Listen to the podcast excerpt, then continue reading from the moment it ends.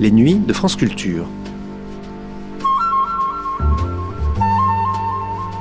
Les nuits de France Culture. Une mémoire radiophonique.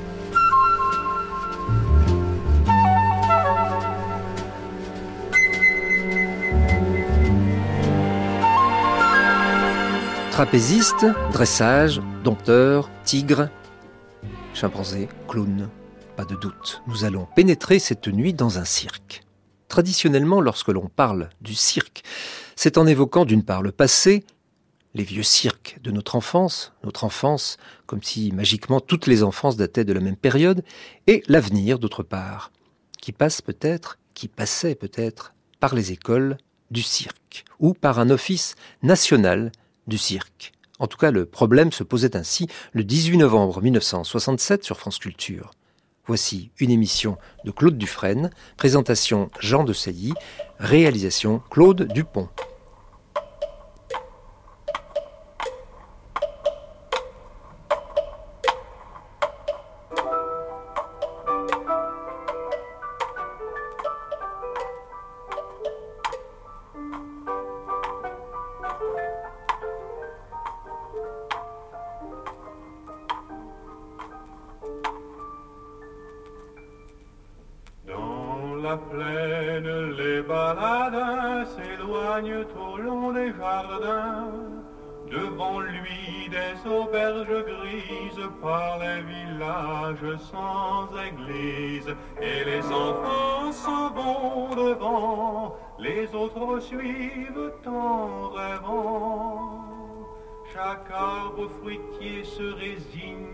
Quand de très loin ils lui font signe. Quand de très loin ils lui font signe. Ô cirque, mon ami, nul ne résiste à ton appel. Tu es la sirène et le mirage, tu es l'aventure et l'évasion. Tu es le péché et le plaisir, tu es la revanche prise sur la monotonie des jours. Tu es la lumière qui s'allume dans les ténèbres de la vie quotidienne. Tu es l'archange terrassant le dragon de l'ennui. Quand tu parais sous tes haillons de gloire, la pluie cesse de pleurer sur le cœur de la ville. Le temps devient ton complice. Il suspend son cours et ouvre sous tes pas les portes de la féerie. Alors, de danse en cabriole, de pirouettes en grimaces, le plus court chemin qui mène à l'oubli passe sous ton chapiteau. Le bonheur tient à un fil, celui où perchent tes funambules et tes acrobates.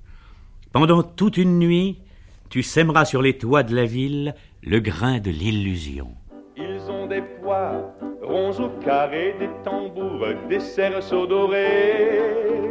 L'ours et le singe, animaux sages, quêtent des sous sur leur passage la plaine, les baladins s'éloignent tout le long des jardins. Devant lui, des auberges grises par les villages sans église. Et les enfants s'en vont devant. Les autres suivent en rêvant. Chaque arbre fruitier se résigne quand de très loin ils lui font signe quand de très loin tu me fais signe, je reviens sur mes pas de jadis. Je sens sur mes lèvres la saveur de mes jeunes années. Oh, cirque, mon ami. Oh, cirque, mon ami. Mon cœur retrouve ses battements oubliés, ses émotions folles, ses courses éperdues, qui sont du domaine mystérieux de l'enfance. Je n'avais plus le droit de hanter les lieux perdus de mon enfance, mais pour un instant, tu as soulevé le linceul de l'oubli et je suis entré avec toi dans la ronde de la lumière.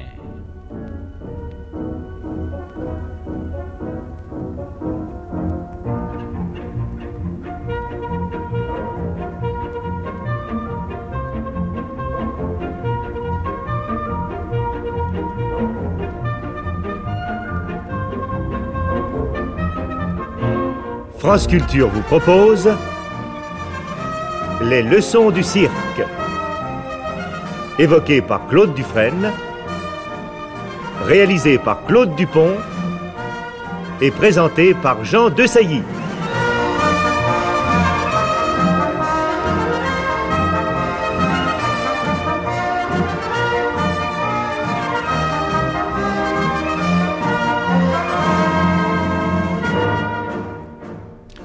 Comment tout cela a-t-il commencé?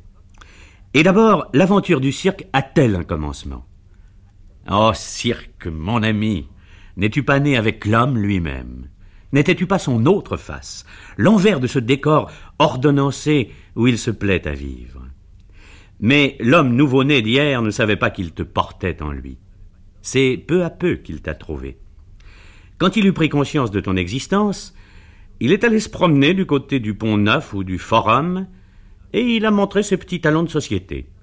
Il s'est mis à jongler, à dresser un singe, à faire vibrer un lion au son de sa voix, et d'autres hommes se sont mis à regarder celui qui savait faire toutes ces choses, et leur admiration naïve fut ton premier quartier de noblesse. L'homme venait de t'inventer, cirque, mon ami, et il ne s'en était même pas aperçu. Mais il faut bien, n'est-ce pas, mettre de l'ordre dans la chronologie. Je m'appelle Philippe Astley. Je revendique l'honneur d'avoir créé le premier cirque digne de ce nom. C'était en 1779 à Londres. En quelques années, j'étais devenu aussi populaire que le Lord Mayor.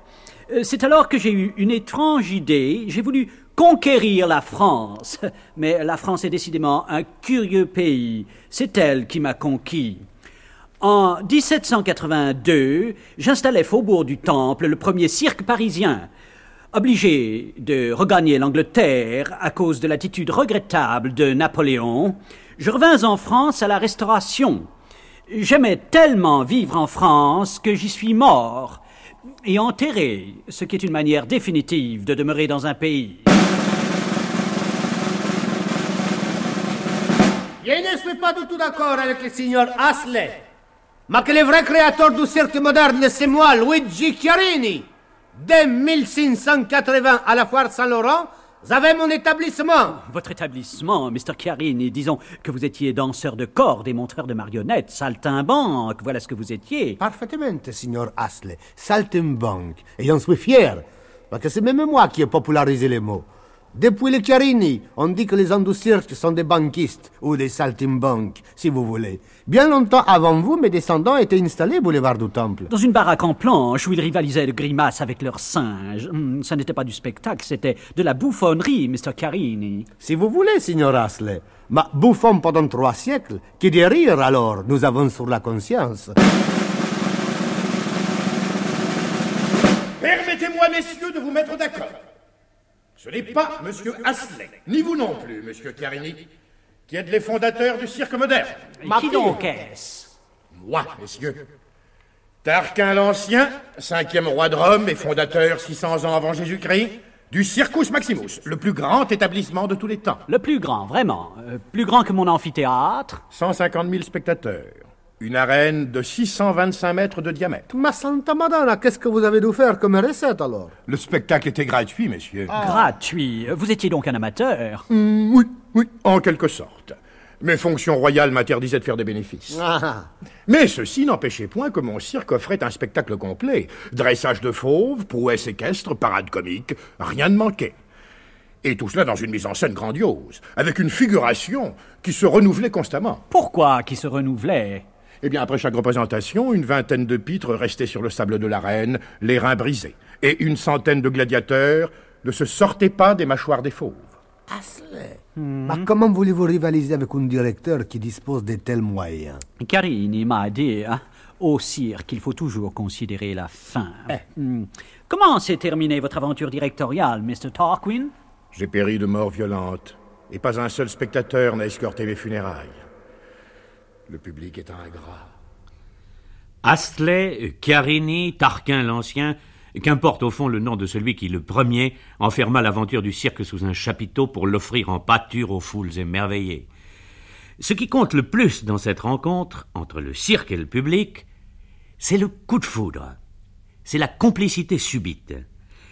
Et quand le public frémit, qu'il rit ou qu'il a peur, c'est en fait un dialogue intime qu'il poursuit avec les gens de la piste.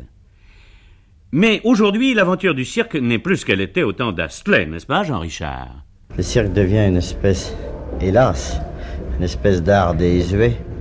On peut même plus dire réservé aux enfants parce que j'ai l'impression que les enfants ont dépassé le stade du cirque de beaucoup, quand ils préfèrent James Bond au cirque. Or, la seule façon de sauver le cirque, c'est finalement, contrairement à d'autres genres de spectacles qui demandent d'aller vers l'avant, je crois que la seule façon de sauver le cirque, c'est de revenir aux traditions, au brandebourg, au flonflon, à la musique du cirque, et puis essayer de leur monter. Je crois qu'il y a des, moi, je crois, moi, j'y crois dur, dur comme fer personnellement, mais je crois qu'il y a énormément de travail à faire et que c'est pas en restant les, les bras dans les poches qu'on y arrivera.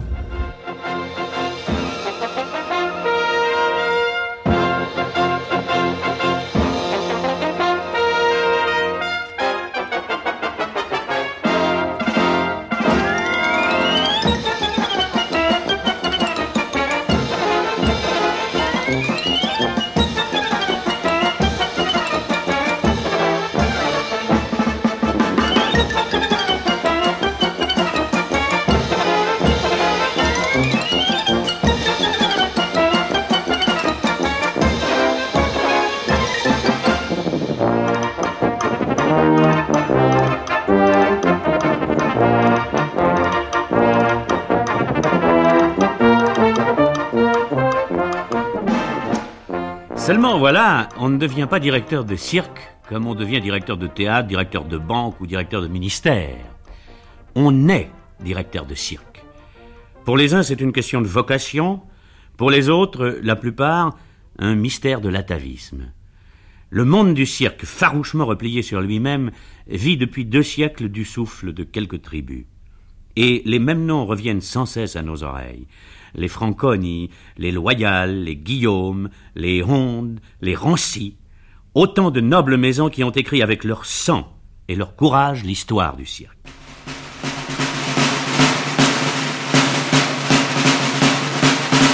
Approchez, approchez, citoyennes et citoyens, et oyez bien ceci. Aujourd'hui, 9 Thermidor en 10, le citoyen Franconi donnera la fête civique cette fête sera célébrée avec toute la pompe dont elle est susceptible et terminée par l'entrée d'un char traîné par quatre coursiers richement harnachés, précédé de plusieurs exercices d'équitation, danse sur les chevaux et entr'actes très amusants.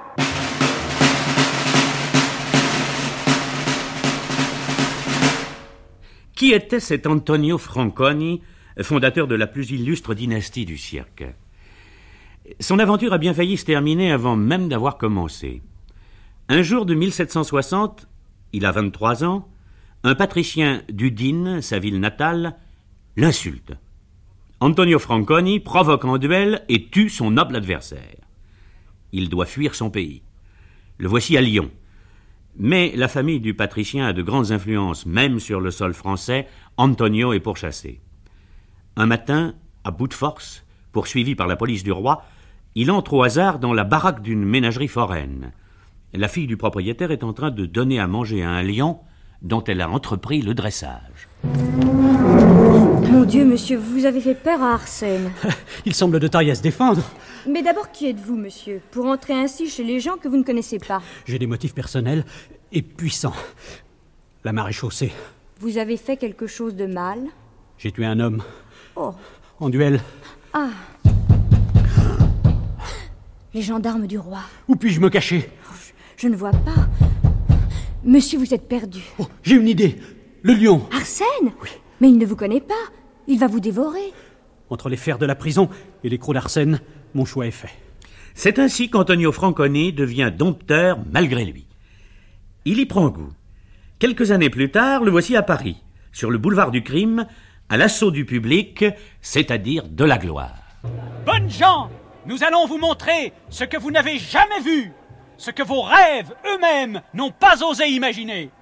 L'univers est à votre porte. Regardez, ces singes viennent des Amériques, ces lions d'Abyssinie, ces chevaux d'Arabie, et moi-même qui vous parle, je ne sais pas au juste où je suis né.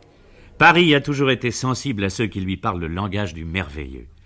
Les mots du saltimbanque teintent à ses oreilles comme des pièces d'or. Antonio fait fortune. Sous la Révolution, c'est lui qui dirige le cirque d'Astley. François a baptisé son établissement Cirque Olympique. Le succès lui emboîte le pas. Mais en s'étant troublé, le succès lui-même est suspect. Un soir, un commissaire de police et deux gardes nationaux viennent l'arrêter. Mais c'est mal connaître Antonio que de supposer qu'il va se laisser prendre. Il s'est barricadé au-dessus de son bureau. Un pistolet dans chaque main, il apparaît à la fenêtre, et un dialogue héroïque comique se déroule entre l'homme du cirque et les envoyés de la Convention. Citoyen Franconi, vous êtes en état d'arrestation.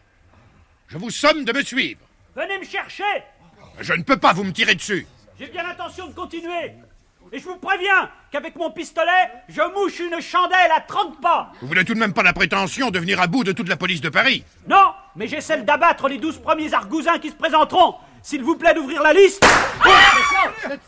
Misérable Il ose tirer sur les représentants de la Convention. Replions-nous. Mais nous reviendrons, citoyen Franconi. Nous reviendrons. Et alors vous verrez. Ils reviennent en effet le lendemain. Toute une compagnie de gardes nationaux. Mais Franconi ne les a pas attendus. Cet homme étonnant n'est d'ailleurs pas destiné à mourir sous le couperet du bourreau. Il reviendra bientôt et son cirque olympique fera les délices de l'Empire et de la Restauration. Il ne consentira à quitter la piste et l'existence que presque centenaire, en 1836. Il peut alors s'en aller, le vieil Antonio Franconi. Des dizaines et des dizaines de garçons et de filles parmi les gens du voyage sentent couler dans leurs veines un peu de son sang impétueux. Et tous, écuyers, voltigeurs, clones, dompteurs, tous sont au service du même maître, le cirque.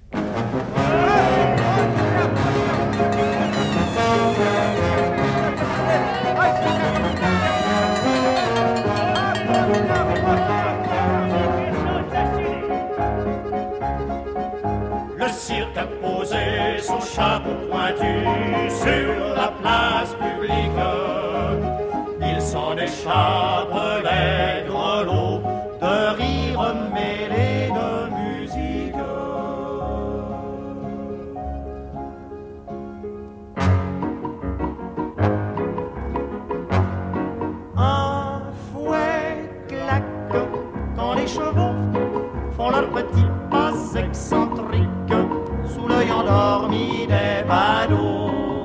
qui attendent que les clowns rappliquent.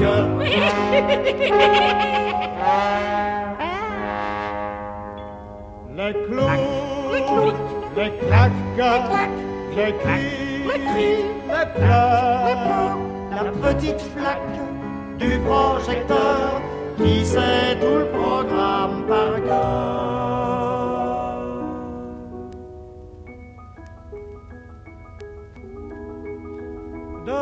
Il y a des enfants au sourire mélancolique, des mômes qui n'ont pas eu d'argent et font le cirque autour du cirque.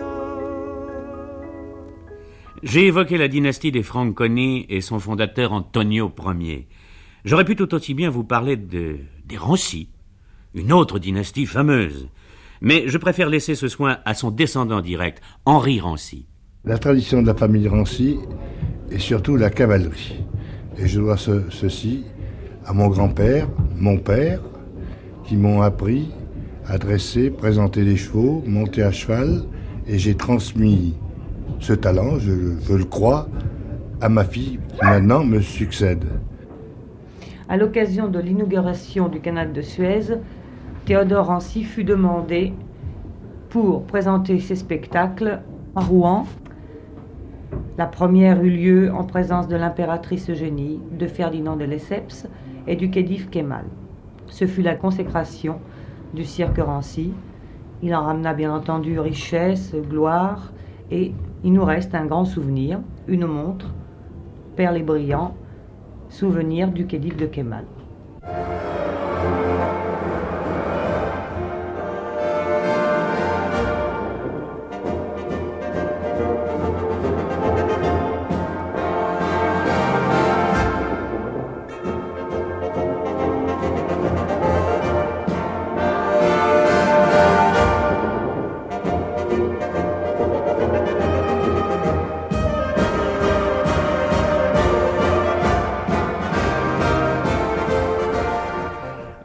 Cirque, mon ami, ton destin est celui des errants.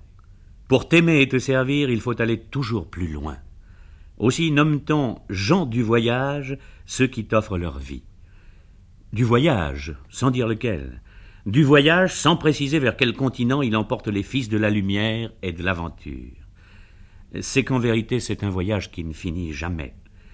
Le kaléidoscope du cirque déroule ces images, et ceux qui les animent savent bien que le terme de ce voyage, c'est celui de leur propre destin. Et dans chaque village de France ou de Navarre, on guette l'arrivée de Pinder ou celle d'Amar, un peu comme on attendrait le Père Noël. Mais tout est paradoxe dans ton royaume. Ô cirque, mon ami.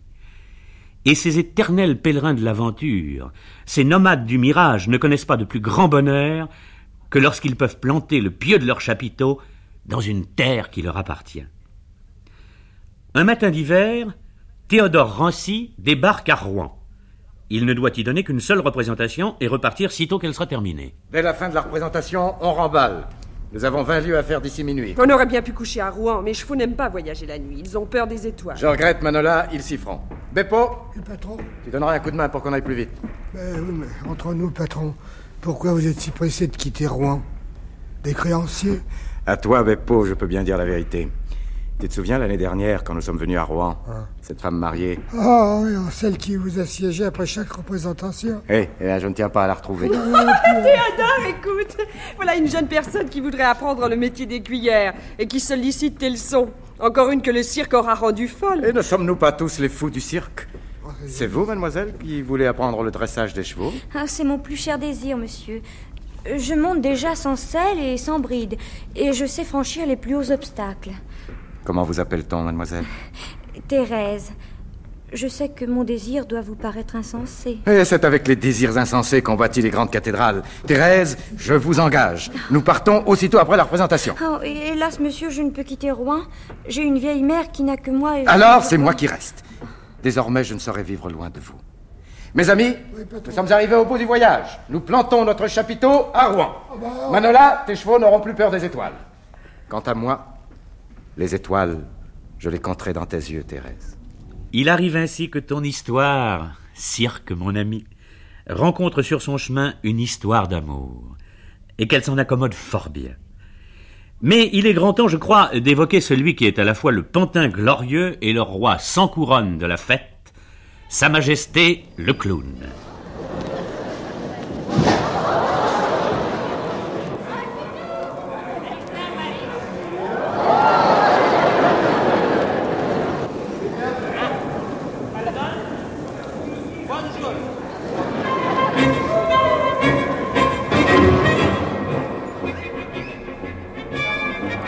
Oh cirque, mon ami. Après que les écuyers savants eurent apporté ton premier quartier de noblesse, les clowns t'apportèrent le second. Leurs pirouettes, leurs grimaces, leurs mots à l'envers, après tout, c'est la vie. La vie regardée par l'autre bout de la langue. La vie soudain descendue du piédestal où notre complaisance de nous-mêmes l'a hissée. Vous qui écoutez ce récit, ne vous est-il jamais venu, au milieu d'une docte assemblée, l'idée que tous ceux qui vous entouraient ressemblaient à des clowns? Imaginez le président directeur général avec un gros nez vert, le recteur avec une perruque flamboyante. Supposez que le pantalon du prince demeure en place grâce à une énorme pince à linge. Qui dira l'envie que nous avons certains jours de transformer en fête foraine le décor de notre respectabilité et de tirer à boulet rouge sur les solennelles têtes à massacre de nos supérieurs hiérarchiques? Cette irrévérence qui nous est interdite, les clowns s'y livrent pour nous. Ils nous soulagent du fardeau de nos impuissances et nous font toucher du bout du rire la vanité des honneurs terrestres.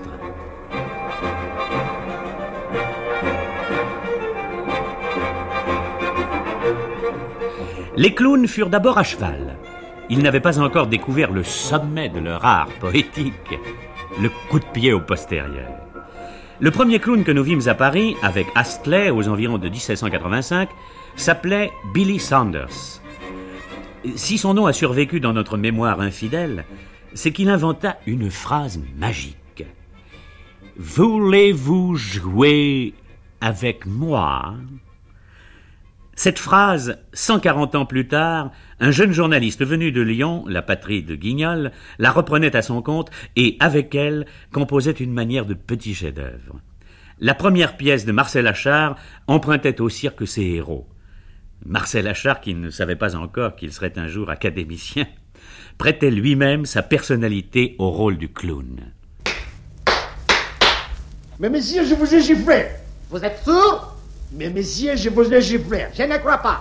Sur la tête de ma mère, je le jure. Vous m'étonnez C'est chanfort. Rappelez-vous, vous avez dit quelque chose. Je vous ai traité d'idiot. Vous m'avez traité d'idiot? Je vous ai traité d'idiot et je vous ai giflé. Ça n'est pas possible. Si vous m'aviez traité d'idiot, c'était à moi de vous gifler. Je savais, alors je commençais. Ça n'est pas possible. Pourquoi? Vous ne mentez jamais. Et alors? Alors vous n'avez pas pu dire que j'étais idiot. Mais vous êtes idiot. Mais je ne crois pas. Vous, vous ne croyez pas que vous êtes idiot? Je vous jure que je ne crois pas. D'abord, admettons que vous m'ayez giflé. Mais puisque je... Admettons. Alors Comment alors? Et qu'est-ce que ça peut faire? Comment ça peut faire? Mais vous vous battre Je dois me battre Et vous vous battre, vous ne pouvez pas accepter ça. Il faut se battre à l'épée ou au pistolet jusqu'à ce que l'un d'entre nous meure. Il y a quelqu'un de trop ici. C'est vous, allez-vous-en. Il faut vous battre. Comment? Vous me traitez d'idiot, vous me giflez, et il faut que je me batte? Il faut prendre des témoins. Comment? Vous m'avez giflé, personne ne l'a vu, et il faut que je le raconte à tout le monde? Il faut vous battre. Je ne veux pas me battre. Et pourquoi vous ne voulez pas vous battre? Je n'aime pas. Et pourquoi vous n'aimez pas? Parce que je suis le moins Et fort. pourquoi vous êtes le moins fort? Parce que je ne me bats jamais. Et pourquoi vous ne vous battez jamais? Parce que je suis le moins fort.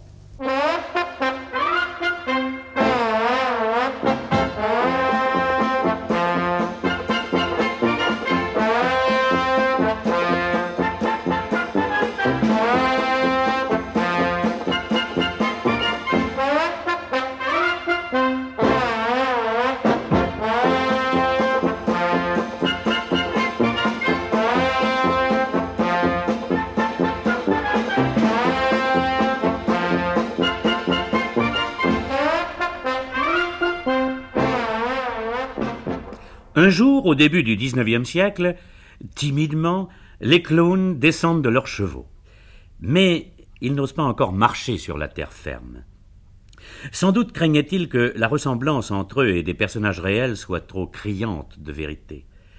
Alors ils se suspendent dans l'espace, sur des fils de fer, et trouvent le moyen de faire rire en risquant leur vie. C'est un personnage étonnant du nom de Grimaldi qui ouvre la voie aux clowns des temps modernes. Mais il faut croire que ces exercices ne sont pas du goût de tout le monde. Un soir de 1820, pendant la représentation du cirque olympique, Laurent Franconi, le directeur, prévient Grimaldi qu'un commissaire de police l'attend. Vous êtes le sieur Grimaldi? Madonna, le sieur. On ne m'a jamais appelé ainsi. Merci, monsieur le commissaire, de traiter avec tant de respect un humble clown. Ouais, cessez d'ironiser. Ce que j'ai à vous dire est grave. Très grave. Alors, attendez un instant. Comme ceci, est-ce que cela vous convient Mais, que voulez-vous dire? Je ne comprends rien. Et pourquoi prenez-vous cette mine absurde? Vous me dites que vous avez à m'entretenir d'une affaire grave. Je prends air des circonstances. Celui-ci vous convient-il Oui, mieux? encore une fois, cessez de vous moquer, ou il vous en cuira. Vous avez joué ce soir une pantomime, Le Prince de Perlimpinpin. En effet, elle n'a pas eu la grâce de vous plaire. Mais il ne s'agit pas de cela. Dans cette pantomime, vous portez au prince plusieurs coups de pied au... Au derrière, monsieur le commissaire, n'ayons pas peur des mots. Et alors, c'est ce brave prince de Perlimpinpin dont vous entendez protéger l'honneur Je vous observe depuis plusieurs jours. Il y a des allusions dans vos coups de pied. Tiens Voilà que je donne des coups de pied à allusion maintenant Monsieur Franconi Monsieur Franconi Il faut m'augmenter, je donne des coups de pied à allusion Est-il possible que vous soyez sérieux un instant? Je le suis davantage que vous ne l'êtes. Le plus clown de nous deux n'est pas celui qu'on pense. Deux coups de pied au derrière à allusion Où vous apprend-on à les reconnaître, monsieur le commissaire Dans l'antichambre du comte d'Artois ou dans celle de monsieur de Villèle Monsieur Grimaldi, prenez garde. Votre langue peut vous ruiner et vous conduire en prison. Me ruiner? Je ne suis riche que de haillons et de postiches. Quant à m'appréhender, vous ne connaissez même pas mon vrai visage. Si vous touchez à ma défroque, elle vous restera dans les mains. Si vous voulez m'attacher, il vous faudra me poursuivre jusque sur mon fil, tout en haut du chapiteau. Je m'évanouirai dans les nues avant que votre main ait pu saisir mon col à manger de la tarte. Je ne suis pas un homme, je suis un mirage. Euh, mirage ou pas, mes sergents arriveront bien à se saisir de votre personne et à vous jeter dans un cachot. Et alors Il y aura bien une lucarne dans ce cachot. Par cette lucarne, je regarderai les étoiles. Et quand elles me feront signe, je me glisserai à travers les barreaux de la lucarne. Il y aura bien un trou de serrure dans la porte de ce cachot. Je m'évaderai par le trou de la serrure. Il y aura bien une cheminée dans votre prison. Par elle, je jusqu'au ciel.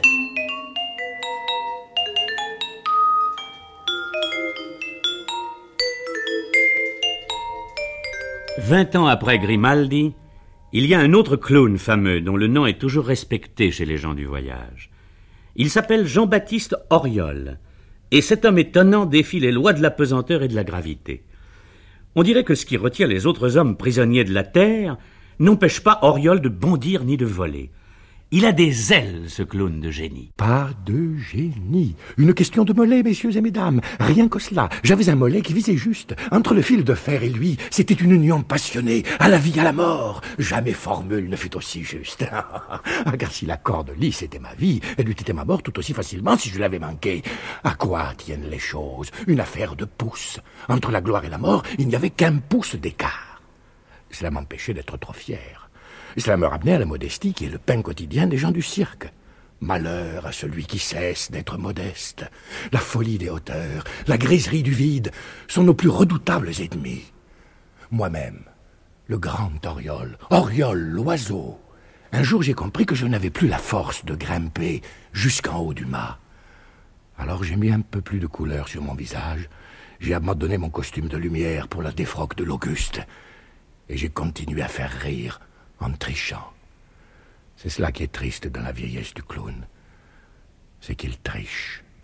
Sa vieillesse. Le clown y songe-t-il souvent, Pipo? Ma foi, jusqu'à maintenant, je n'ai pas connu beaucoup de clowns qui se sont retirés vraiment de la piste. Parce que le trois quarts des clowns, ils meurent dans la piste.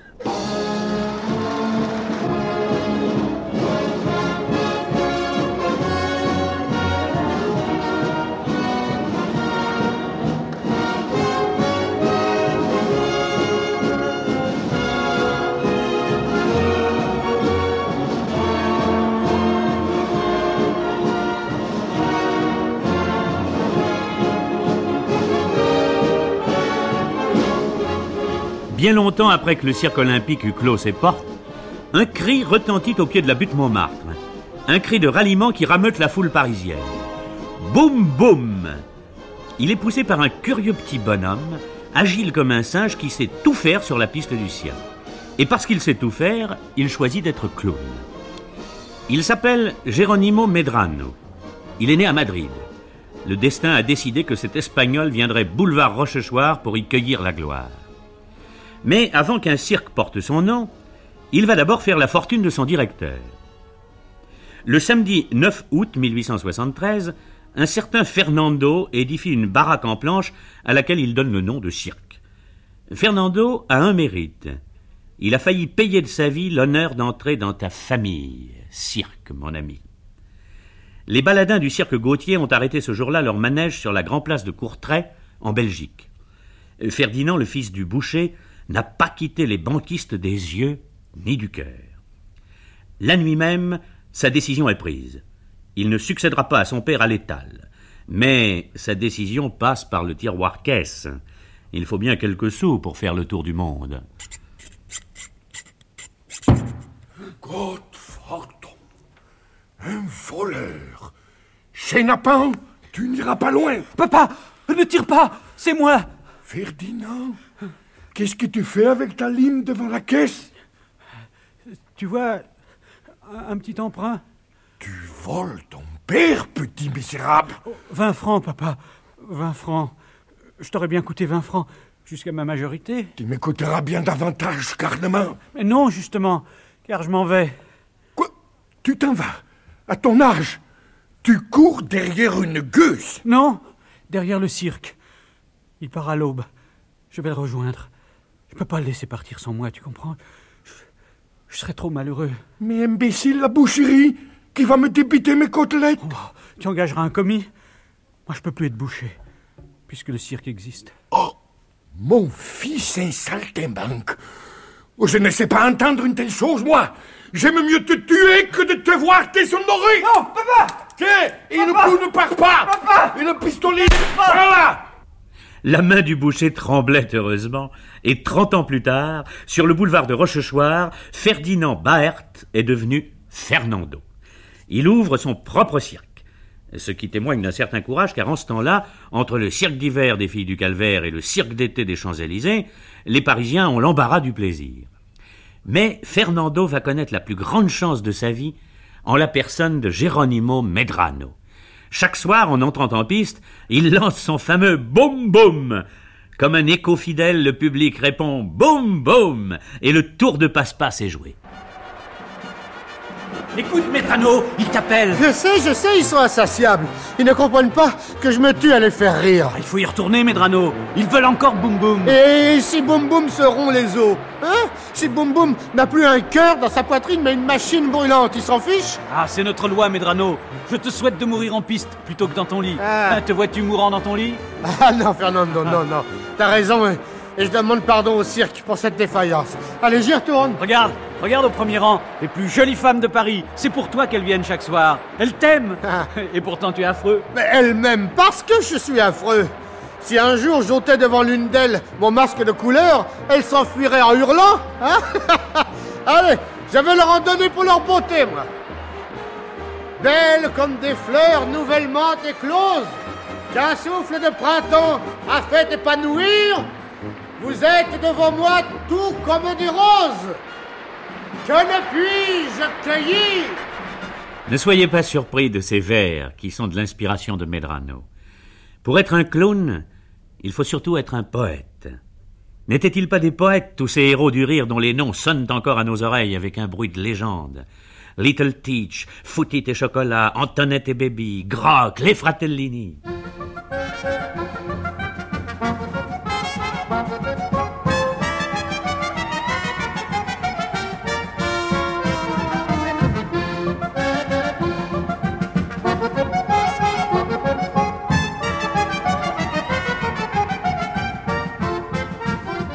Oh cirque, mon ami, toi qui reflètes la vie avec tant de subtilité, tu sais bien que dans le destin des hommes, le rire n'est jamais qu'un entracte.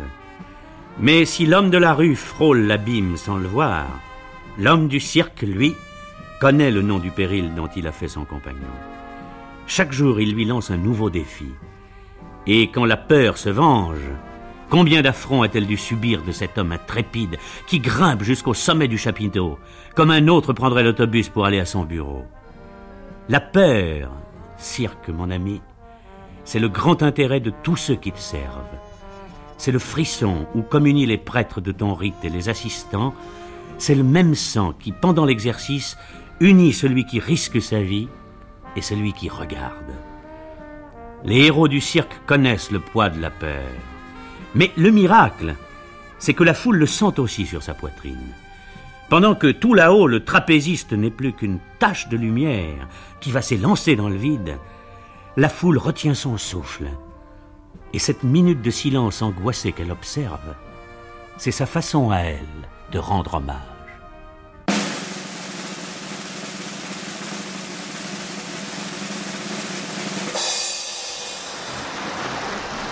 Tous ceux qui poussent un soupir de soulagement lorsque l'exercice de trapèze volant est terminé, savent-ils qu'ils doivent leurs émotions à un jeune Toulousain du nom de Léotard En 1859, au cirque Napoléon, le futur cirque d'hiver, apparaît un tout jeune homme à l'œil sombre et décidé.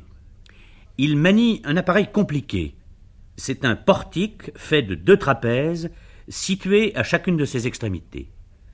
Dejean, le directeur du cirque Napoléon, ne veut pas en croire ses yeux. Que faites-vous donc, jeune homme, avec ces appareils compliqués? Eh bien, je, je saute de l'un à l'autre. Comment cela, vous sautez? Et par quel moyen? Par aucun autre moyen que mon adresse. Enfin, disons, si vous voulez, que je vole d'un trapèze à l'autre. Au-dessus du vide? Au-dessus de quoi volent les oiseaux? Bah, euh, Les oiseaux sont les oiseaux. Vous, vous êtes un homme.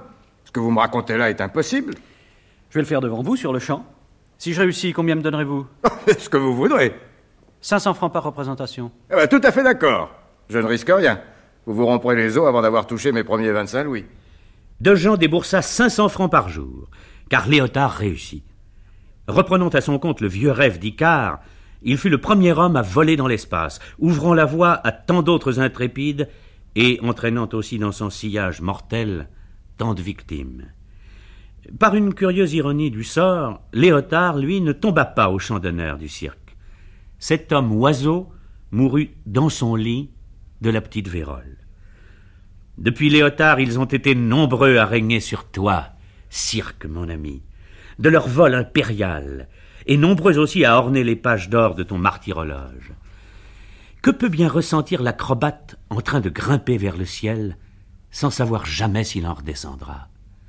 C'est ce que nous avons demandé aux Jimini qui ont retrouvé les secrets intrépides d'éclairance. Les débuts ont été très difficiles, j'ai eu peur, très peur même, j'en rêvais la nuit. Et après, c'est passé, cette période-là est passée. Et pour moi, c'est un travail quelconque, un travail comme j'allais faire. Et je veux qu'il soit fait euh, consciencieusement euh, et, comment je dois dire, moi, dans toute sécurité.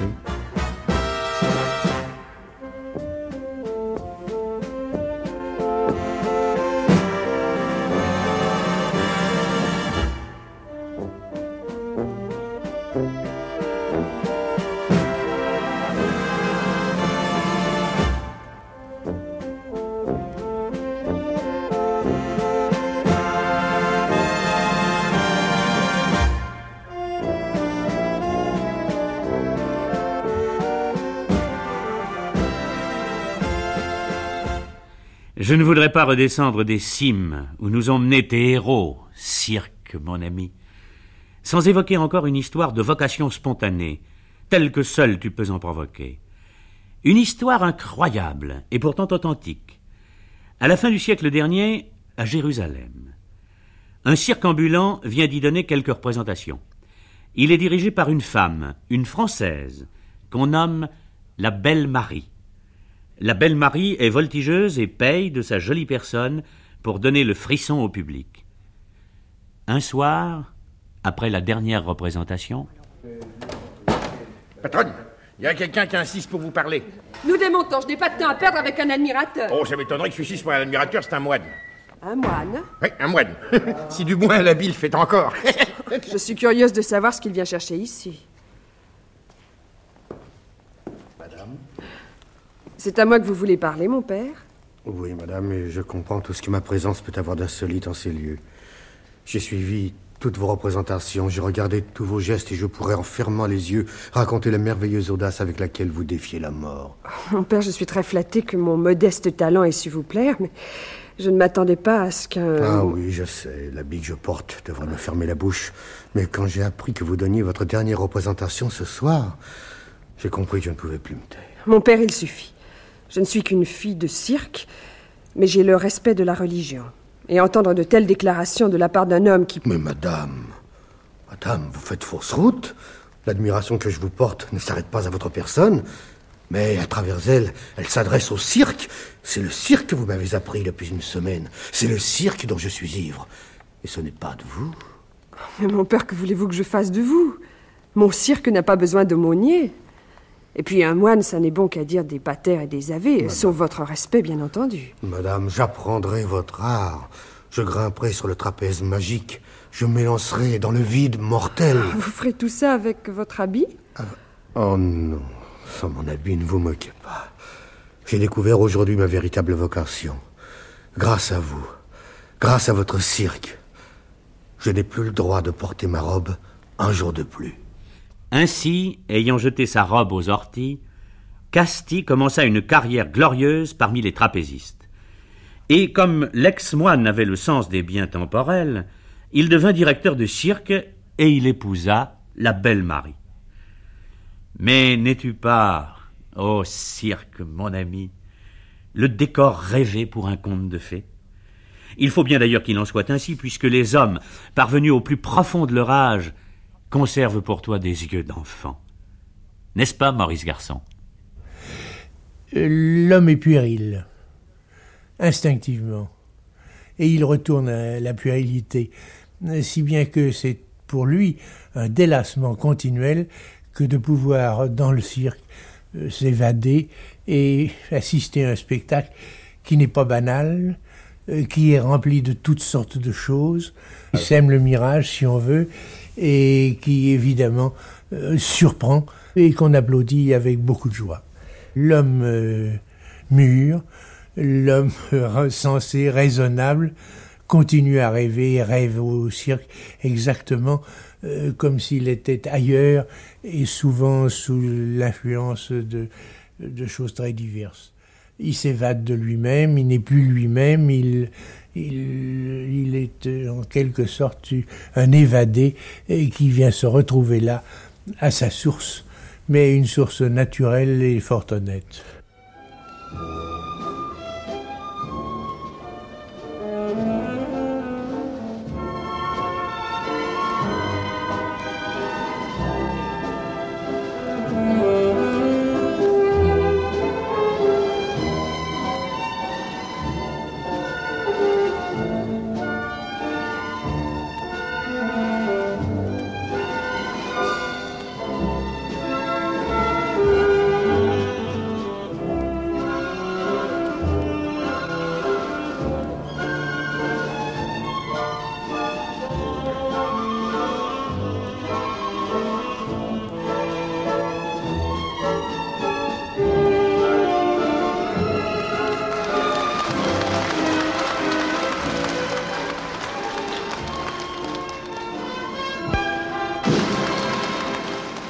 Les archanges du trapèze volant sont les petits cousins des funambules.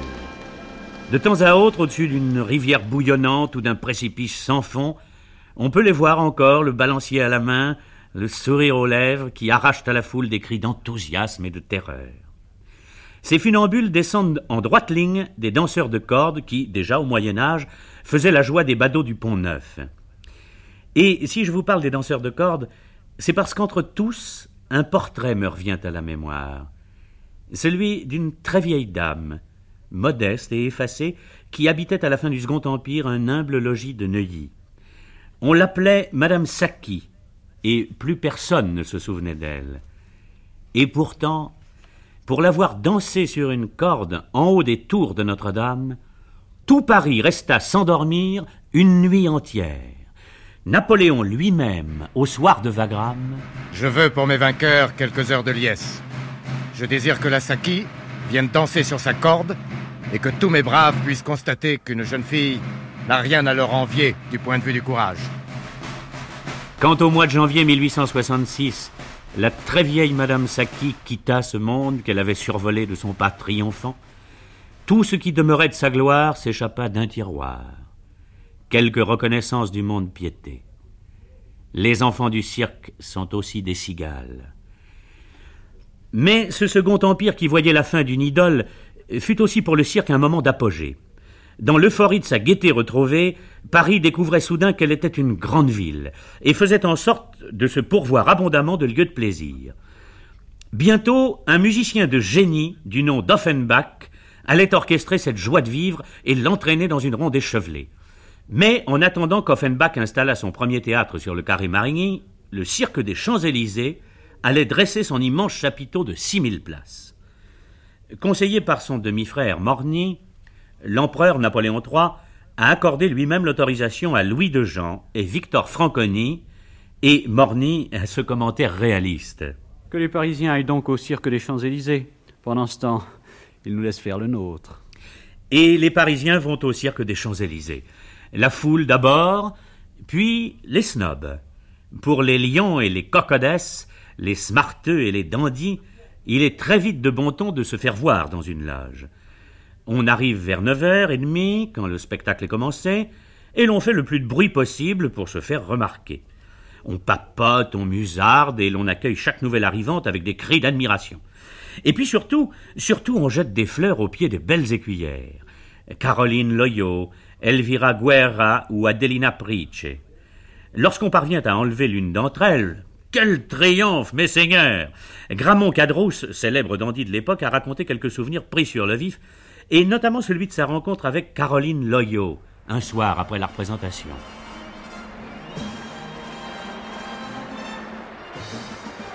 Mademoiselle, sans doute suis-je indigne de vous adresser la parole. À vous, monsieur le duc. Hélas, je ne suis qu'un duc. Et vous êtes reine. Votre royaume est l'espace où vous emportent vos chevaux ailés. Seul Centaure serait justifié de se mettre à vos genoux. Ah, physiquement, je vous préfère à Centaure. Ah, Eh bien, c'est déjà quelque chose. Et du coup, je m'enhardis jusqu'à m'approcher de votre étrier. Ah, je vous ferai remarquer que je suis à pied. Une fois descendu de cheval, une écuyère ressemble beaucoup à une autre femme, Oh vous mon savez. Dieu, mon Dieu, mon Dieu, ne me dites pas ça. Ne me dites surtout pas ça, je serai trop déçu. Je ne peux vous imaginer qu'à cheval. Heureusement, il m'arrive de le quitter, monsieur le duc. Mes plus savantes arabesques font pas le figure à côté des vôtres. Or, il se trouve, tant pis si je vous ôte des illusions, il se trouve que j'aime la simplicité. si nous en arrivions au fait. Mais j'y arrive, mademoiselle, j'y arrive. C'est mon cœur que je dépose sous les pieds de votre cheval. Euh, Disons plus simplement que vous m'invitez à boire une bouteille de champagne. Au bal Mabi, oui. Il n'y a que l'avenue à traverser. Quelle somme avez-vous parié avec vos amis du Jockey Club que vous entreriez cette nuit au Balmabi avec Caroline Loyot à votre bras? Oh, mon Dieu, mon Dieu, est-elle intelligente Oui, oui, effectivement, au début, c'était un pari. Mais à présent, Caroline, je suis sincère. Tant pis pour vous. Vous connaissez ma phrase favorite. Je crèverai tout cheval qui me résistera. Alors là, je ne vois pas le rapport. Je suis un homme. Ah, pour moi, mon cher duc, l'homme n'est jamais que la plus noble conquête du cheval et de son écuyère. En dehors de la piste de leurs exploits, les écuyères devaient en effet réussir quelques conquêtes mémorables. Mais si, quittant ta petite histoire, nous en revenions à ton histoire, cirque, mon ami, pour interroger une jeune femme qui, chaque soir au cirque d'hiver, perpétue la grande tradition. Elle s'appelle Carolie. C'est une petite fille bouglione. Elle nous explique de quoi est faite l'amitié qui unit le cheval et l'écuyère. Quand on achète un cheval, on ne commence pas tout de suite par se mettre sur son dos parce que c'est trop, trop difficile pour lui. D'abord, il n'est pas habitué à la personne, alors on s'habitue, un à l'autre. Premièrement, alors il faut s'habituer, il faut donner à manger, le caresser un petit peu partout pour pas qu'il soit chatouilleux. Et puis ensuite, euh, lui parler beaucoup, euh, lui faire apprendre la voix et tout ça. Une fois qu'il est habitué à ça, ben alors tout doucement, nous commençons à se mettre sur son dos, à le faire aller sur la piste, vous savez, faire tourner un petit peu. Une fois qu'il a appris ça, tout doucement, nous commençons à, à faire un peu d'acrobatie dessus. Mais voilà que il y a des fois, il ne l'accepte pas tout de suite, alors ça dure encore assez, assez longtemps. Et tout doucement, tout doucement, euh, on y arrive, avec beaucoup de patience surtout, parce que les chevaux, il faut beaucoup de patience. Si on n'a pas la patience, euh, eux, n'ont pas non plus. Des fois, nous achetons des chevaux qui ne veulent pas du tout faire ce métier. Ah, il n'y a rien à faire, nous pouvons rester des ans et des ans là-dessus, et il n'y a rien à faire. Alors, euh, nous trouvons beaucoup de joie quand il réussit, et on voit vraiment qu'il apprécie beaucoup ça. Et quand on se met à côté de lui et qu'on lui parle, on voit vraiment qu'il est content et tout ça. Alors pour nous, c'est une joie énorme.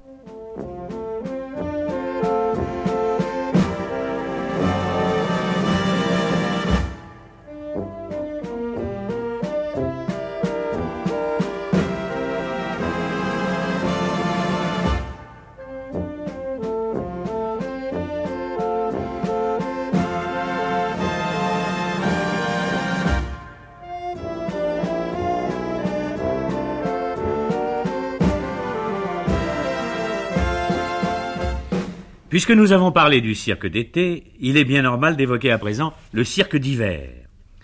Le 11 décembre 1852, le cirque d'hiver ouvrait ses portes. Entre-temps, Louis-Napoléon étant passé des fonctions de président de la République à celles d'empereur, c'était vraiment la moindre des choses que De Jean nomma son établissement Cirque Napoléon.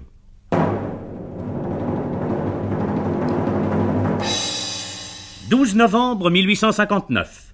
Le cirque Napoléon connaît son soir de gloire grâce à Jules Léotard, le premier trapéziste volant dont on vous a déjà parlé.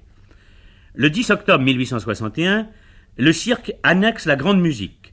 Jules Padeloup, fondateur de l'association qui porte son nom, popularise la musique d'Hector Berlioz sous le chapiteau du cirque. « 4 septembre 1870. Le cirque Napoléon change prudemment et rapidement de nom. Il devient le cirque national. Trois ans plus tard, Victor Franconi, son directeur, lui trouve son appellation définitive cirque d'hiver. Le cirque d'hiver que dirige aujourd'hui une dynastie fameuse, les Bouglionnes. Pourquoi ces nomades de tradition y ont-ils planté leur tente? Eh bien, c'est ce que nous explique Joseph Bouglionne, le chef de la tribu. C'est déjà très vieux. Euh, mon arrière-grand-père a travaillé ici quand on a inauguré le cirque d'hiver, cirque a été construit sous l'Empire. Vous voyez, ça date de très vieux. En effet. Et depuis presque toujours, chaque année, il y a toujours des membres de la famille qui venaient travailler au cirque d'hiver. Et il y a de ça environ une quarantaine d'années à peu près, le cirque a, a fait faillite et ça a été repris par mon père. J'ai toujours fait du cirque. J'ai tout fait. Dans le cirque, j'ai fait tous les numéros, j'ai fait le j'ai fait surtout dompteur. Ma, ma spécialité, c'était dompteur de fauve. La piste ne manque pas parce que je suis toujours dans la piste.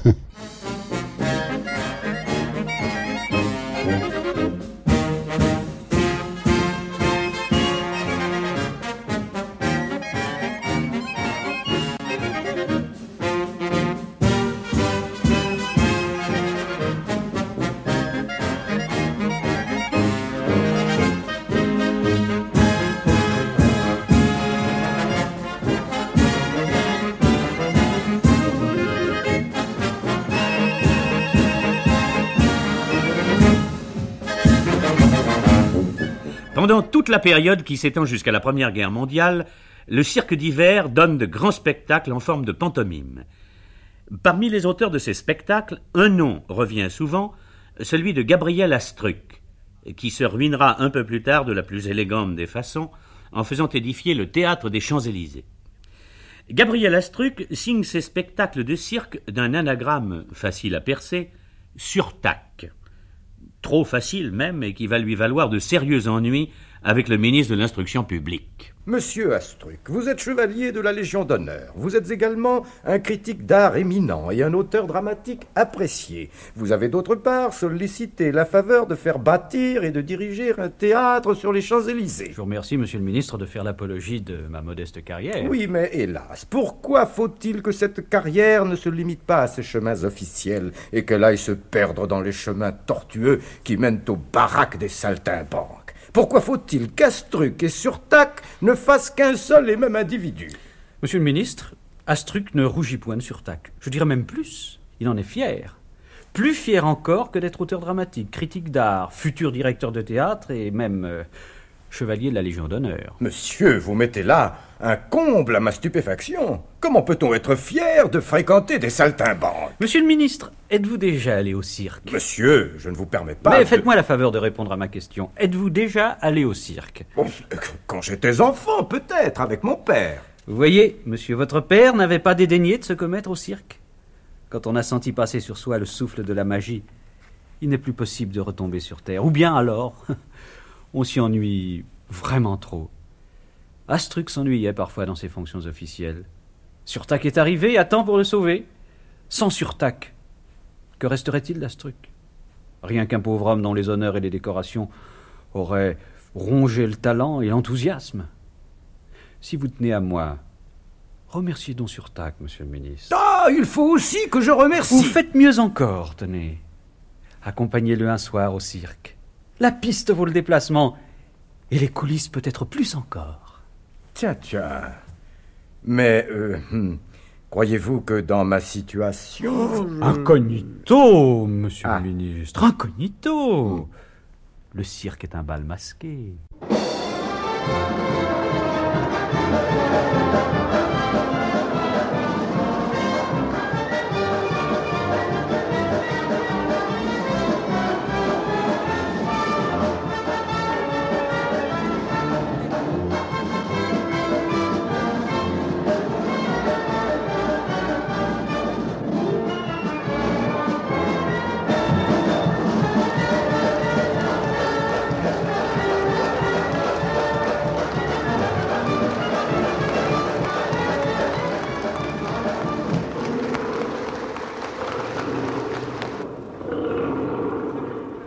Et venons-en maintenant à ce héros qui a hérité son art du gladiateur de l'Antiquité. Lorsque le Belluaire entre en piste, ô cirque mon ami, il passe sur ton arène un immense frémissement. Des images héroïques et sanglantes apparaissent devant nos yeux, des images qui datent du temps de la préhistoire, car les gestes du Belluaire, ce sont ceux de l'homme de Cro-Magnon ou de Néandertal, qui entreprit de soumettre la bête et mena contre elle le premier combat à main nue. Les gestes du Belluaire, ce sont aussi ceux du premier chrétien, qui s'immolait à sa foi et affrontait le fauve sans peur ni reproche. C'est de celui-ci comme de celui-là que le Belluaire a hérité sa noblesse et qu'il t'en a fait don. Ô cirque, mon ami. Saint-Louis, dont l'esprit de justice était égal pour tous, décida que les Romani, dresseurs de singes, seraient exemptés de tout péage à la condition de faire exécuter quelques tours à leurs pensionnaires dans les villes qu'ils traversaient. De là l'expression bien connue payer en monnaie de singe. Plus tard, Louis XI se faisait apporter à Plessis-les-Tours de petits cochons vêtus en gentilshommes qui dansaient au rythme de la flûte d'un bohémien. Louis XIV lui-même invita un lion à Fontainebleau et se délecta fort, selon la chronique du temps, de voir son dresseur introduire sa tête dans la gueule du fauve. Il y a deux ou trois siècles, l'exhibition des fauves constituait donc une attraction exceptionnelle. Mais au siècle dernier, ce spectacle allait devenir pratique courante grâce, pour une bonne partie, à un jeune Marseillais dont la hardiesse n'égalait que la faconde. Il s'appelait Henri Martin.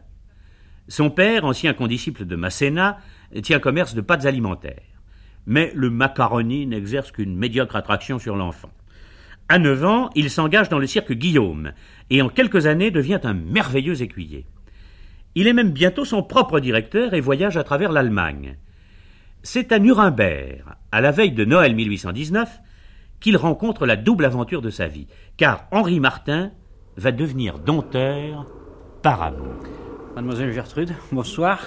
Oh, c'est vous, monsieur Henri? Alors comment s'annonce la recette pour ce soir? Pas fameuse, mademoiselle Gertrude, pas fameuse. C'est à croire que les Bavarois n'aiment pas les chevaux. En revanche, ils doivent aimer les fauves. Ah. Notre ménagerie ne désemplit pas. Mon père se frotte les mains.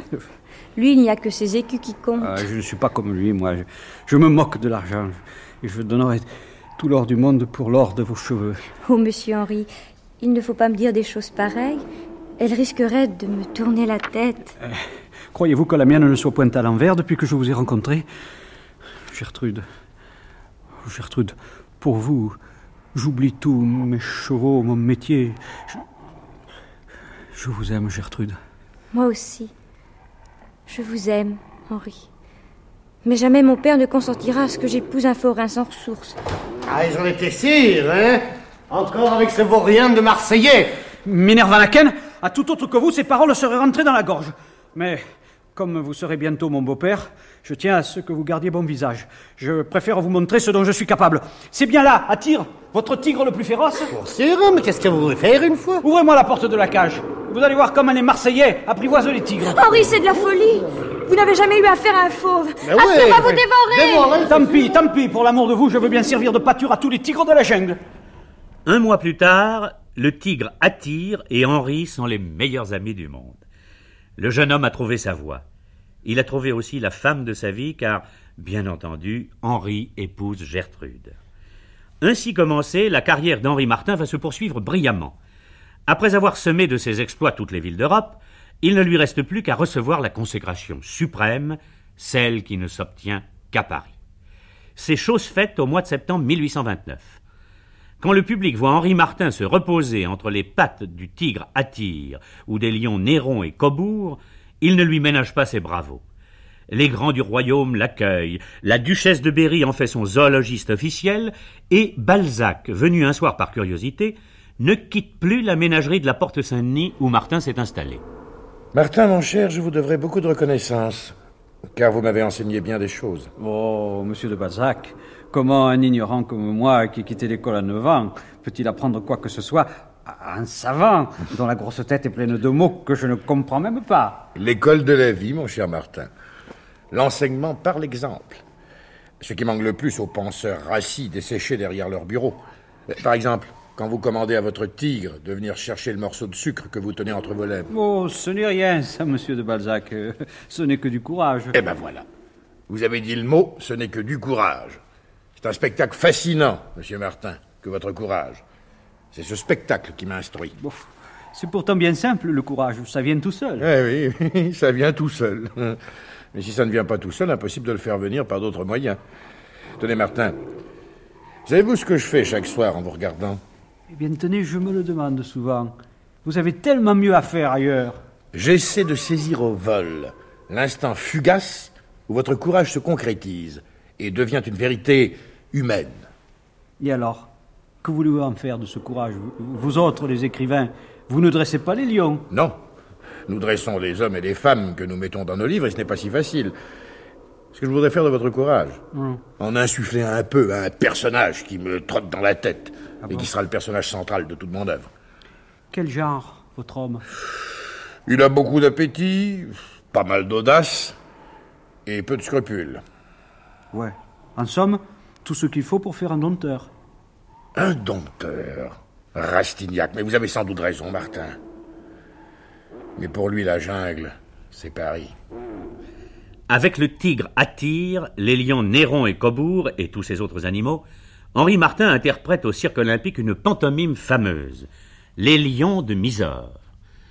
Cependant, le lion Cobourg disparaît, victime de son esprit facétieux.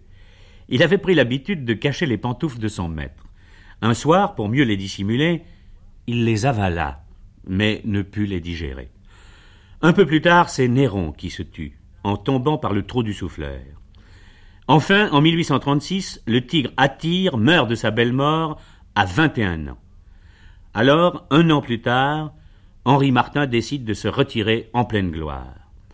Dans le village natal de sa femme, en Hollande, il se fait bâtir une belle maison, et les seuls animaux qu'il attrape désormais, ce sont les brochets de la rivière.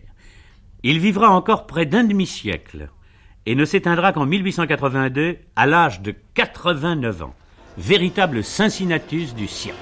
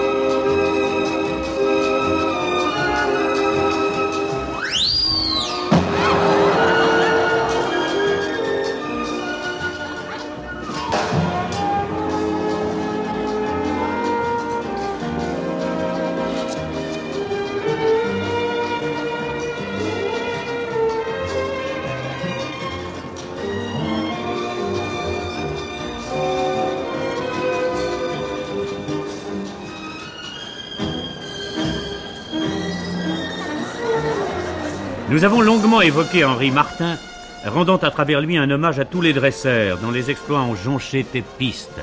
Ô cirque, mon ami. En parlant de Martin, nous songions à Van Hamburg, à Carter, à Huguet, à Crockett, à la dynastie des Pesons.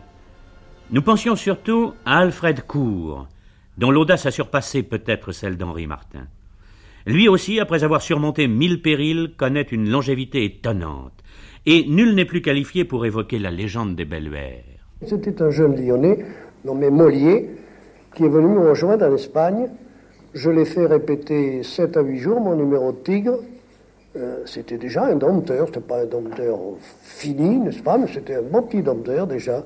Et pour ce que nous appelons passer la main, vous comprenez On rentre à deux dans la cage pour passer la main, et une fois qu'il a pris les mêmes positions, les mêmes coups de fouet, les mêmes commandes, n'est-ce pas euh, Il rentre tout seul. On a envoyé les sept tigres dans la cage, et j'ai dit à Mollier, méfie-toi de Bengali et de Brahma, parce qu'il y avait deux tigres qui étaient un petit peu dangereux là-dedans, et surtout des faux, très faux. Il est rentré, sa première pyramide a très bien marché, il a remis ses tigres en place sur ses tabourets. À ce moment-là, j'ai vu que ça allait bien, n'est-ce pas? J'ai enlevé mes yeux sur lui pour euh, regarder quelque chose là, à côté. Et quand j'ai levé les yeux, ça a été la question de 3 ou 4 secondes. J'ai vu sur mon Bengali, qui était un très beau tigre sibérien, qui descendait de son tabouret comme un chat après une souris. Je n'ai que eu le temps de crier Attention Bengali, mais le temps que j'ai crié Attention Bengali, Bengali avait sauté sur mon lit, il avait attrapé à pleine jambe par derrière. Et il a emmené au milieu des sorties. Je suis rentré immédiatement, vous comprenez, mais moi j'avais rien à la main. Et ce pauvre Mollier, il a été pris de panique. Il aurait pu peut-être être sauvé, vous comprenez il, était fortement blessé à la jambe, mais il aurait pu. Il avait encore son fouet et sa canne dans les mains. Quand euh, je suis rentré dans la cage, j'ai attrapé à deux mains ce qu'on appelle un tabouret, vous savez, ces tabourets où s'assoient les tigres, et je jetais ça sur la tête à Bengali, je lui ai fait lâcher prise. Il a lâché prise. Mais il y a une tigresse qui m'en voulait à moi, une Brahma. D'ailleurs, elle m'a même attrapé 3-4 ans après, très fortement, cette tigresse-là. Et je me méfiais de cette tigresse. Cette tigresse m'a sauté dessus. J'avais rien dans les mains pour me défendre. J'ai dû reculer, comprenez, pour reprendre un autre tabouret. Du temps que j'ai fait cette manœuvre, ce mouvement de recul, Mollier aurait pu se relever, et même sur une jambe, se tourner et faire face au tigre. Mais il est parti en courant vers moi et il m'a dit Monsieur Alfred, sauvez-moi. Bengali a vu échapper sa proie, il lui a sauté par-dessus, il a flanqué un coup de pas dans la tête, ils sont tombés dans mes jambes. Un autre coup de tabouret, je l'ai fait lâcher, mais il lui avait transpercé le crâne de part en part avec les dents. Ça a été, ça évidemment, euh, vous savez, j'ai jamais, vous savez, peur, on ne peut pas dire qu'on n'a pas peur, on ne sait pas bien ce que c'est que la peur, n'est-ce pas? Mais enfin, euh, des fois j'ai eu peur quand je n'étais pas dans la cage, vous comprenez Parce que quand j'avais vu Mollier tué, massacré comme ça, quand euh, je l'ai vu tête rasée, j'ai vu mourir ce pauvre garçon, n'est-ce pas Ça m'avait impressionné. Malgré tout, j'ai dit, il faut travailler, le, comme on dit en Amérique, the show must go on, le spectacle doit continuer. Et j'ai travaillé en matinée. Et j'ai travaillé avec les tigres, il n'y avait pas dompteur pour les prendre. Je me suis dit, il s'agit de corriger Bengali. Mais si je rentre dans la cage et que je vais passer une correction à Bengali, il ne comprend jamais pourquoi. Lui ne se rend pas compte qu'il a tué un dompteur, vous comprenez? Alors, j'ai eu un plan qui a très bien réussi. J'ai commis exactement la même faute que Mollier a commis, vous comprenez? Après avoir passé la première série, pour aller mettre ce que nous appelons nos réquisites, le matériel en place, n'est-ce pas J'ai tourné le dos carrément à Bengali, chose que je ne faisais jamais moi-même, et j'avais dit à Mollier de faire attention de ne pas le faire. Là, j'ai tourné le dos carrément à Bengali, mais pas la tête, je regardais derrière. Bengali, qui avait réussi son coup le matin, m'a ressauté dessus. Il ne m'a pas attrapé. Mais alors là, je lui ai passé une de ses décoctions. Et une heureusement que c'était en Espagne. Ça aurait été en Angleterre, on m'aurait mis en prison. Mais il avait une tête, il ne voyait plus. Il a eu une pétouche formidable, ce tigre-là. Jamais plus il n'a bougé, huit mois. J'ai travaillé pendant huit mois, il n'a jamais plus bougé. Et puis euh, le numéro a repassé dans les mains d'un autre dompteur. Première fois qu'il est rentré tout seul, huit mois après, Bengali lui a sauté dessus, ils l'ont boulotté dans la cage.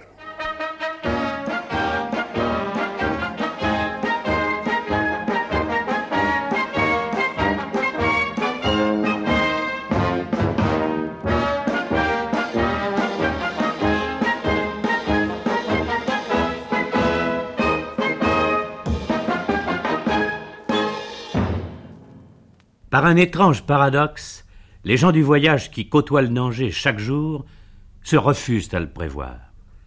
D'autres, heureusement, y pensent pour eux. Louis Merlin, par ailleurs homme de radio fameux et animateur infatigable de La Piste, définit la noble mission qu'elle s'est donnée. La Piste, c'est une déjà très vieille et très belle histoire. Elle date de 40 ans. Il y a 40 ans, un homme éminent, l'homme qui a fait venir pour la première fois en France les ballets russes et qui a construit le théâtre des Champs-Élysées, sont des titres de gloire. Gabriel Astruc était en même temps un très grand ami du cirque et des journalistes spécialisés dans le cirque lui avaient dit que les gens de piste étaient, disons, déshérités.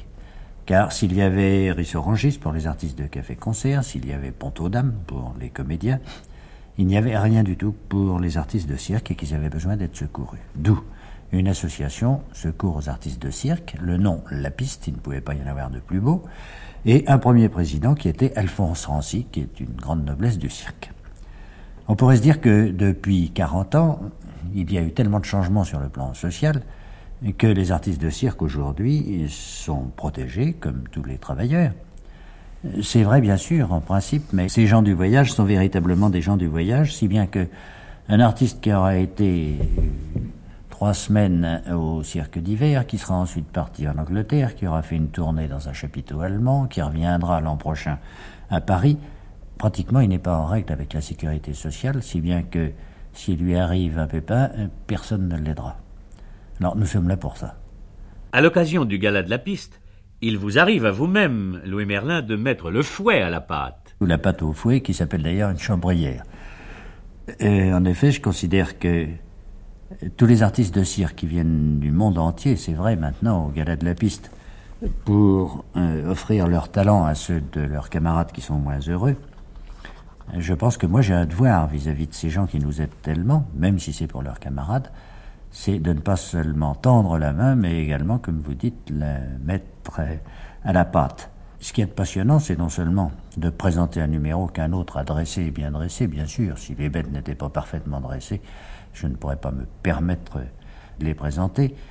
il faut surtout entre nous que je ne les gêne pas dans leur routine habituelle, et puis surtout d'abord que je me fasse bien voir d'elles, qu'elles m'acceptent, les bêtes, c'est très important.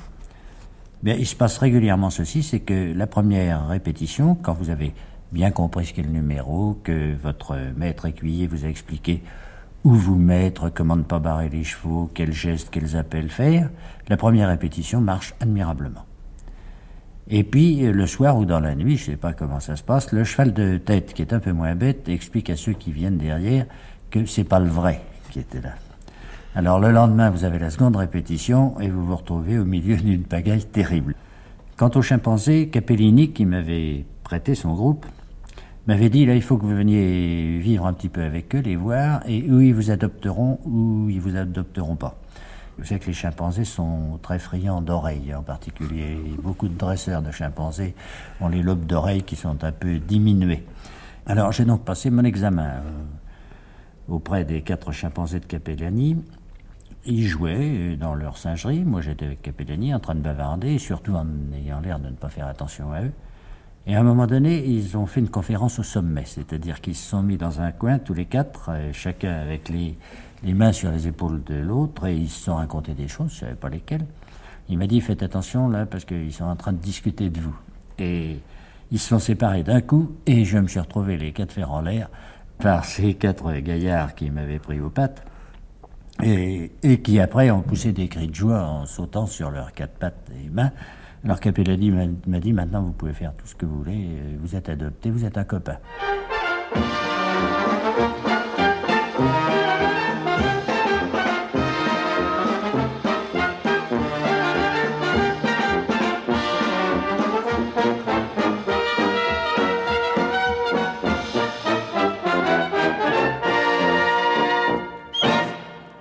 Il faut toutes sortes de gens pour faire un monde.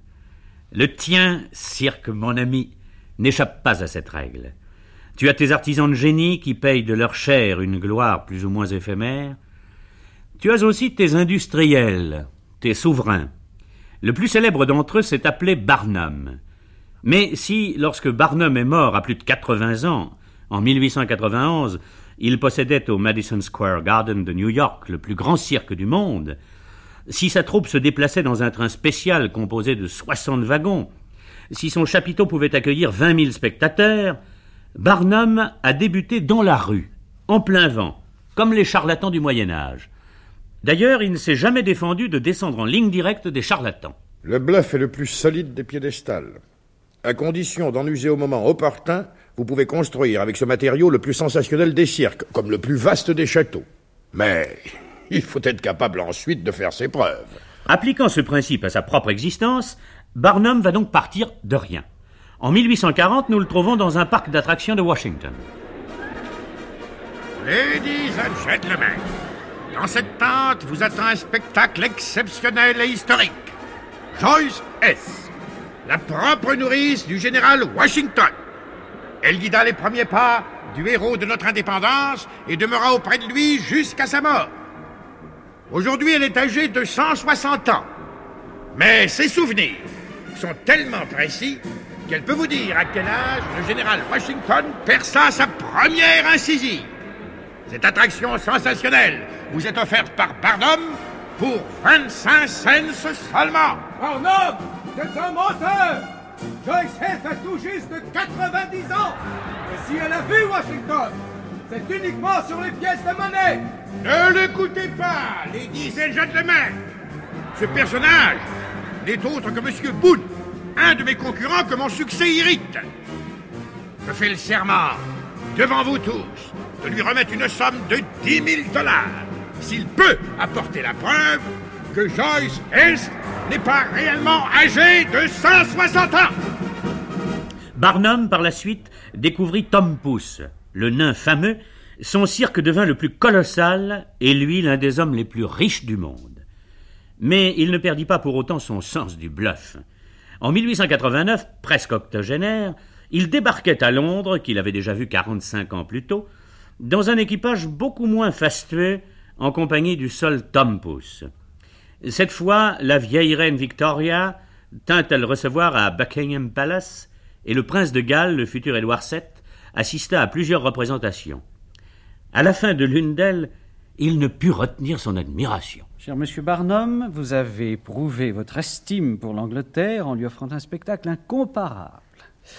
Tout à fait entre nous, euh, combien vous coûte votre voyage à Londres? Oh, Altesse, pas grand-chose en comparaison de l'honneur qu'il m'apporte.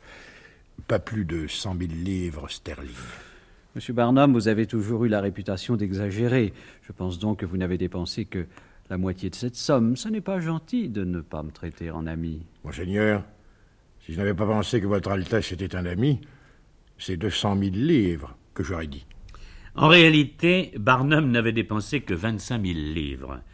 Et quand il s'embarqua quelques jours plus tard pour l'Amérique, l'évêque de Westminster, qui était un amateur passionné de cirque, tint à lui dire adieu, et ce fut l'occasion pour Barnum d'un dernier bluff suprême. Monsieur Barnum, nous sommes fort âgés, vous et moi.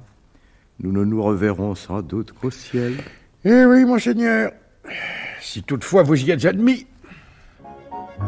Le cirque a planté son drapeau debout sur la place publique.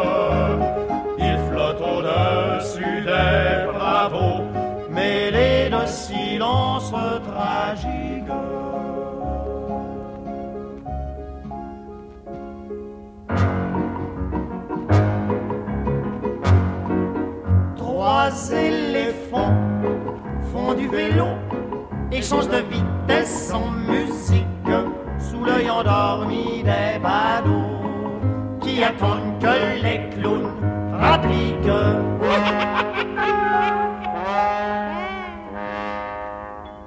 Les clowns, les claques, les cris, les pleurs, la petite flaque du projecteur qui sait tout le programme par cœur.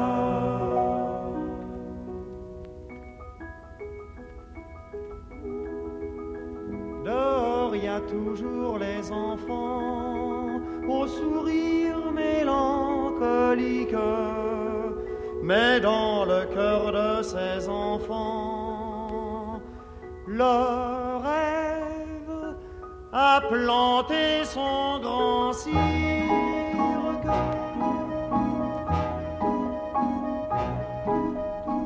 Cirque, mon ami, nous voici parvenus au terme de ce récit. Les histoires que nous avons choisi de conter ne constituent qu'une infime partie de ton livre d'or. Mais telles qu'elles se présentent, elles sont pour nous de précieuses leçons. Leçons de courage, de loyauté, de solidarité, données par des hommes et des femmes qui ont choisi le plus noble chemin, celui où l'on s'élève au-dessus de soi-même. Et si souvent nous sommes allés chercher dans ton passé des exemples symboliques, cirque, mon ami, tu poursuis ta route et tu marches d'un pas décidé vers l'avenir. Cet avenir qu'évoque Jean Richard, amateur de cirque au sens le plus élevé du terme. Pourquoi notre cirque français vivrait-il pas, étant donné qu'ici on, fait un triomphe à ce que je viens de voir ce soir? Car on prend un malin plaisir à dire que le cirque en, France est foutu, c'est pas vrai. Moi je vous jure que je vous fais un spectacle français de premier ordre demain. Alors on sait plus exactement très bien. En Allemagne, en Allemagne, le cirque, ma foi, le cirque allait, dans les villes allemandes. On verrait monter Krone, aussi grand qu'il n'a jamais été, Althoff, Sarrazani, Bush, Williams, tous les cirques allemands florissants. Eros, un cirque qui vient naître il y a deux ans. Qui est sans doute le plus beau cirque du monde actuel. Allez en Suisse, allez en Suisse, vous voir le plus beau spectacle de cirque qu'on peut voir au monde, qui est le cirque Knie. Allez en Espagne, vous verrez Americano. Les, gens de cirque en France ne veulent pas comprendre qu'ils sont coupables d'erreurs depuis énormément d'années. Ils ont commencé à se battre à coups de mât. Alors c'est ce qui nous vaut d'avoir ces espèces de chapiteaux insensés à quatre mâts en long, où on voit rien du tout, qui manquent totalement d'intimité. Allez en Allemagne ou en Suède, vous verrez les Knie ou les Krones, des merveilleux ronds, où on voit bien. La grandeur d'un cirque n'a rien à voir avec la qualité de son spectacle. Si vous montez un deux mâts en France, les gens boudent en disant Oh, c'est un petit cirque. C'est merveilleux comme histoire. Après, ils sont recouverts leurs affiches, c'est amusant. Ça coûte des centaines de mille francs par jour. Et qu'est-ce qui fait les frais de ces centaines de mille francs par jour? C'est le spectacle. Allez donc en Suisse, vous allez voir des petites affichettes Circus Knie. Il n'a pas besoin de recouvrir les murs. Mais l'avenir, c'est peut-être aussi cette école du cirque à laquelle Dominique Mauclair consacre ses efforts. Oui, je pense que toute solution d'avenir, toute solution d'évolution du cirque, car il faut que le cirque évolue, euh, tout en gardant d'ailleurs ses traditions, euh, passe par euh, la création d'une école de cirque. Euh, je vous insiste sur une chose, il est indispensable, il ne faut pas faire une école de cirque si on n'a pas rétabli un certain nombre de règles de cette profession, c'est-à-dire si on n'est si pas sûr d'assurer du travail aux élèves, car ça serait criminel de former des jeunes dans un métier s'ils n'ont pas les débouchés. Donc je crois que tout ça est lié. Euh, il faut faire une école, c'est sûr, si on veut avoir de très grands numéros, bien que euh, à l'heure actuelle en France et d'ailleurs dans les pays européens occidentaux, il y a des numéros euh, au moins aussi bons que ceux de- des, écoles soviétiques ou des écoles de- au-delà du rideau de fer. Mais si on veut arriver à intéresser les jeunes, il faut une école. Et on essaye, euh, à l'heure actuelle, de pouvoir non pas seulement créer une école du cirque, mais essayer de créer un office national du cirque. Cet office, je le dis tout de suite, ne sera pas contre les professionnels. Au contraire, il faut que les professionnels soient directement associés à cet office. Mais je pense qu'à l'heure actuelle, encore pendant quelques temps, il nous faut euh, voir les ministères, euh, vraiment entreprendre les papiers, les démarches, qui sont pas d'ailleurs les choses, le fort des gens du cirque. Faire des papiers, faire des démarches, ils n'aiment pas ça. Alors on va le faire pour eux. Et quand on aura, tout cela sera bien mûr, à ce moment-là, nous verrons les professionnels, on leur proposera une solution, elle sera d'ailleurs certainement adaptée à leurs besoins, et j'espère vraiment qu'à partir de l'année prochaine, il y aura un office et bien sûr une école.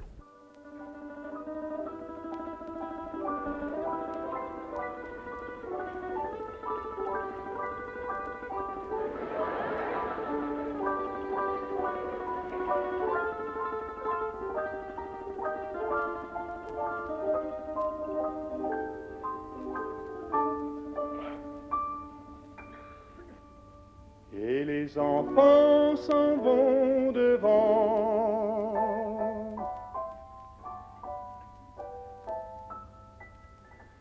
Dans la plaine, les paladins s'éloignent au long des jardins.